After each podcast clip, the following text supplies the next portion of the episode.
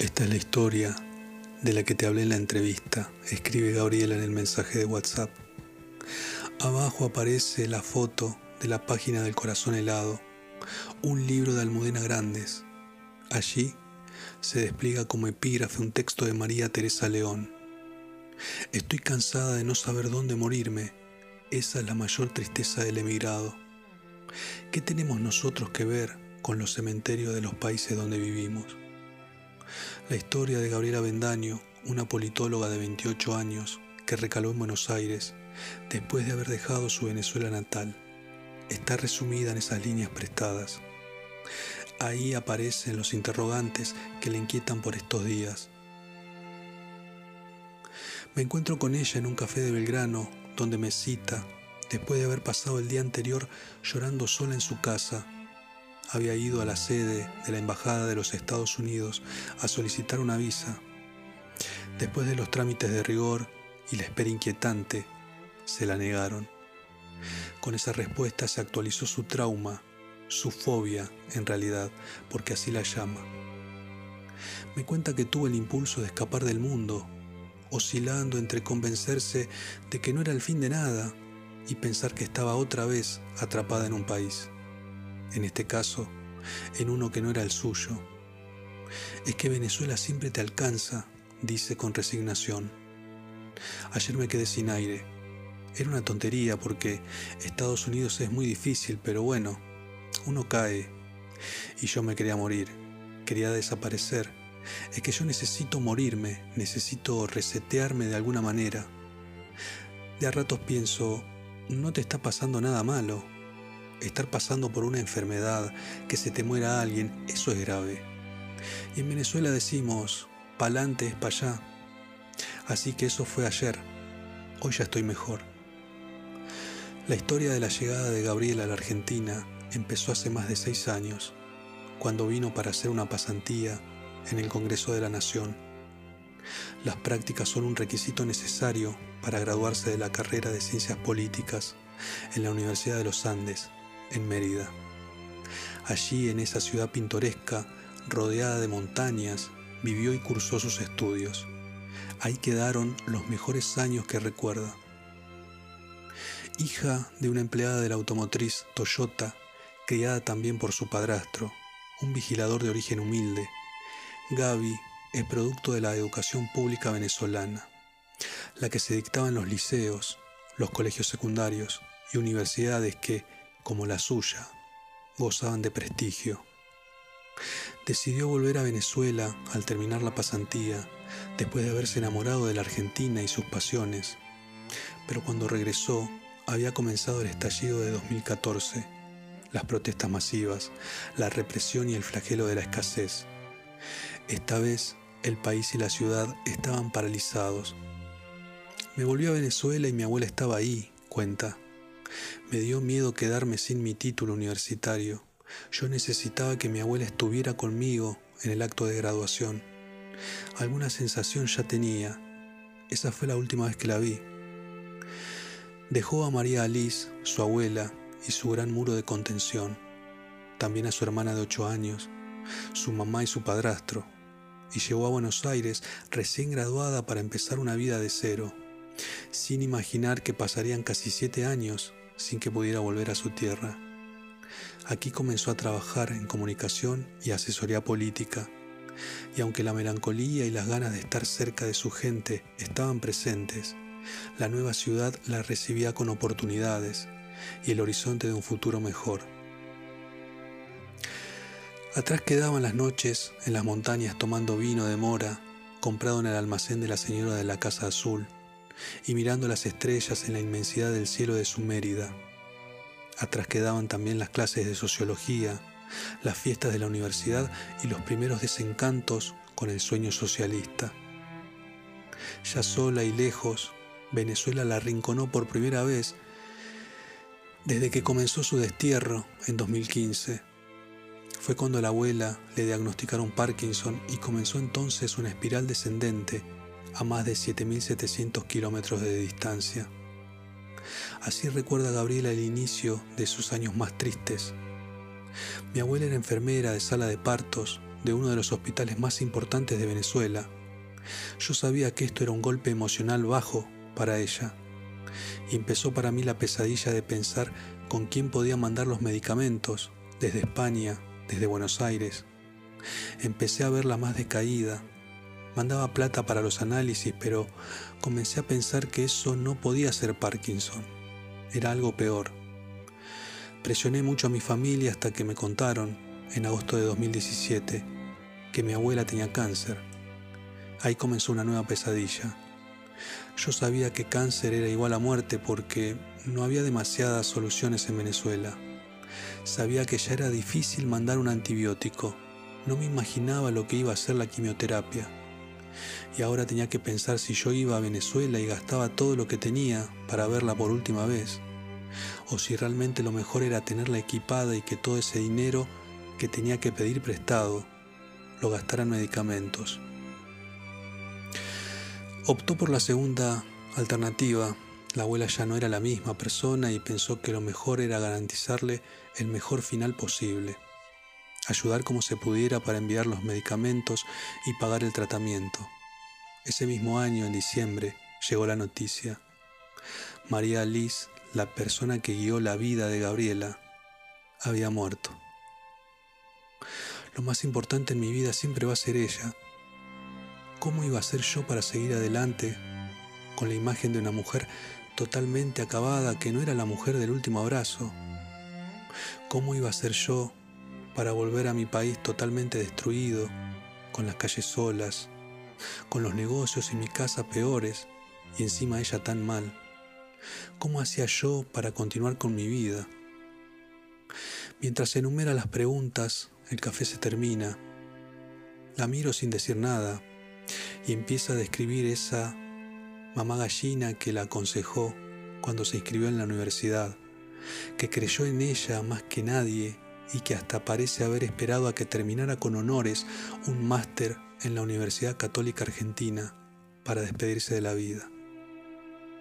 Es la pata de la mesa que se rompió para todos, resume.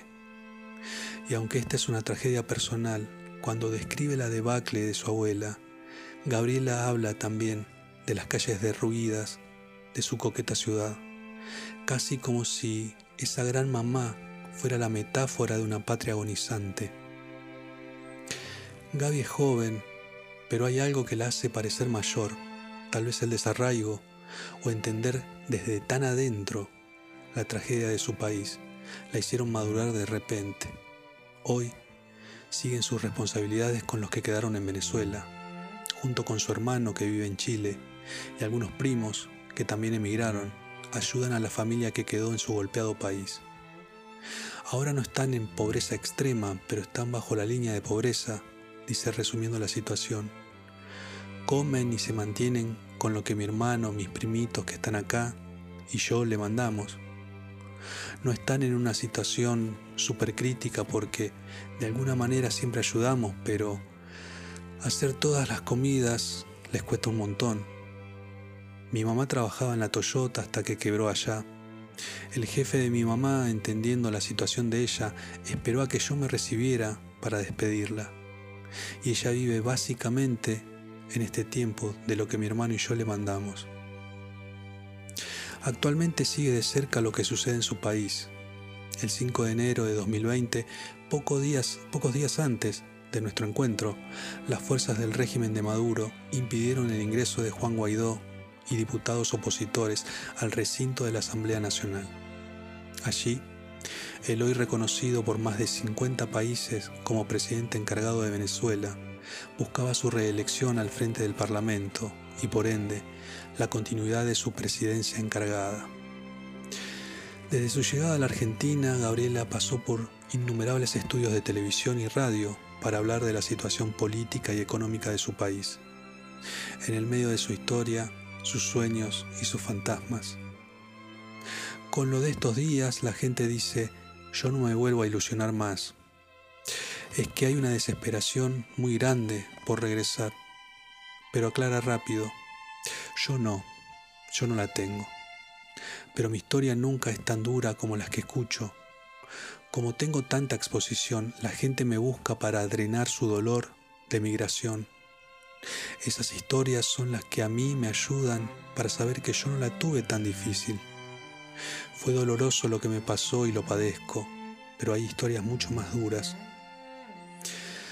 Le pregunto por qué estudió ciencias políticas, algo que me intriga desde que comenzó a contar su historia. Y ese relato se entrelaza con el chavismo, el movimiento que fogoneó su inquietud por cambiar las cosas. Cuando tenía apenas 12 años, Gaby fue elegida presidenta del centro de estudiantes, y coincidió esto con el surgimiento de una iniciativa llamada Organización Bolivariana Estudiantil. Como líder natural de su curso, se involucró en ese programa y viajó durante sus años de secundario a muchos encuentros donde los representantes estudiantiles, conocidos como voceros, planteaban las necesidades de sus escuelas y pedían los recursos que necesitaban para mejorarlas. Tenías algunas horas para contar la situación de tu colegio y también para hablar del socialismo, un lavado de cerebro hermoso que no sirvió de nada. Los movimientos estudiantiles siempre existieron en Venezuela, solo que ellos pensaban que podían formar líneas dentro del chavismo, y eso no se podía porque el chavismo siempre fue muy corrupto, muy burgués. Siempre había plata y cuando había encuentros con Chávez, todos a viajar. Traían gente de todos lados. Pasaron los años y yo estaba completa y absolutamente enamorada de eso, yo y todos, porque éramos chiquitos y nos sentíamos muy importantes. Sentíamos que estábamos haciendo cosas que cambiaban el país, recuerda. Poco antes de empezar la universidad, el enamoramiento se convirtió en enojo. Empezaba a ver el lado oscuro de ese sueño socialista que, con el tiempo, se hizo más notorio. Las primeras clases de economía o política internacional signaron el inicio de su desencanto total. Un camino sin regreso a toda velocidad y en la dirección opuesta. Llego a mi último año del liceo, ya fastidiada del chavismo, me parecía que nada estaba bien, que todo era corrupto. Y el primer año de la universidad fue muy difícil. Me di cuenta de que la educación no había sido buena. Me empiezo a enojar con el chavismo y empiezo a ser una enemiga para ellos, porque la ciencia política te abre los ojos. Y cuando ves economía internacional y te das cuenta de cómo gira el globo, te, te encuentras con que vivías en una burbuja y piensas, ¿cuánto tiempo va a pasar para que explote. Tuve profesores de alta gama, entonces mientras más tiempo pasaba en la universidad, más me daba cuenta de que eso iba a explotar por los aires. Empezaba a pensar también que ese no iba a ser el lugar donde yo iba a pasar mis días, y menos el lugar donde podría trabajar. Quiero saber si alguna vez elaboró la decepción o si sintió la pérdida de sus compañeros de la OVE o de los sueños de cambio. Me contesta escueta que no, que no perdió a nadie, que en tal caso se liberó. Yo me crié dentro del monstruo, sabía lo que pasaba, asegura con un tono rotundo. ¿Y cómo es darte cuenta de que estás dentro de un monstruo? ¿Cómo es despertar y querer gritarlo? Pregunto. Para gritar tienes que poder señalar para dónde ir, yo no encontraba la manera de señalar porque no me convencía nada. Incluso hoy hay dirigentes políticos que me parecen nefastos y que desde siempre viven de la política, como creo que hay otros a los que la historia debería pedirles perdón, como a María Corina Machado. Cuando yo tenía 18 años, el chavismo empapelaba la ciudad con sus fotos y la hostigaba por ser mujer, por ser de clase alta, porque fue la única que le dijo a Chávez en vida que era un ladrón. Pasamos un tiempo hablando de los referentes de su país, de su afinidad con Enrique Capriles, de las decepciones que dejó para muchos el primer año de Guaidó y la imposibilidad de forjar un cambio. Después del análisis de rigor, vuelve a mencionar las ilusiones de la gente, como si fuera también portavoz de esos que, en la desesperación, le escriben. Quiero traerla al presente, a la Argentina, con su mirada de emigrante y politóloga, o de politóloga migrante. Me cuenta que tiene con el país una relación de amor y odio, y también una de extrañamiento, como cuenta María Teresa León en aquellas líneas sobre los cementerios del destierro. Argentina te hace amarla con locura y te hace odiarla, te expulsa, te saca y te vuelve a meter. Uno encuentra en la Argentina el consuelo de la melancolía de los que vinieron a ser el país, de la migración italiana, de la migración española, de la coreana, que pueden entender desde la melancolía qué significa irse y resetear tu vida con nada. Y ahí te acogen de una manera increíble, te dan oportunidades, celebran tu alegría. Yo ya estoy más argentina que venezolana porque llevo ya mucho tiempo aquí. Son buenos, pero a veces son tan pasionales que esa pasión termina dañando un montón de cosas. Con la mentalidad de barra brava que a veces tenemos todos, porque cuando uno vive aquí se contagia. También me angustia el nivel de injusticia. No huí de un país injusto para vivir en otro también injusto. La escucho y pienso en Venezuela que no le da tregua. Recuerdo que algunos meses atrás en un estudio de TV intercambiamos anécdotas sobre la adolescencia en su país. En aquel momento me mencionó al pasar una frase que usan entre los jóvenes desplazados para hablar de lo que queda atrás. Cuando éramos felices y no lo sabíamos. Suelta y sonríe cómplice. Sí, Vivimos de recuerdos, vivimos recordando la ciudad todos los días para que no se nos olvide. Yo de a ratos me pregunto, ¿qué era lo que quedaba en tal calle? ¿Cómo se llamaba el lugar al que me gustaba ir? De nuevo, en el ejercicio de la nostalgia, aparece María Alice. Cuando éramos felices y no lo sabíamos, es un día en la mañana, cuando salía del cuarto, y me tomaba un café con mi abuela. Ella siempre tenía una anécdota nueva sobre su vida profesional en el hospital. Cuando éramos felices y no lo sabíamos, es la universidad, en una de las ciudades más lindas que hay. Salir de paseo y que nuestro plan no fuera ir a un boliche, sino irnos a tomar unos tragos con amigos y beber en las montañas.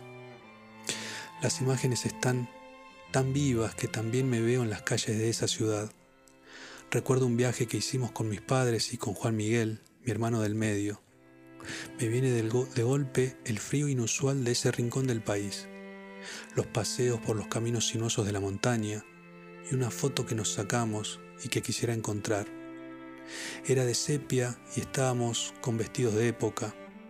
Ahora la foto me parece ridícula, pero también me enternece. Le sonrío. Estamos por un rato las dos en otro lado.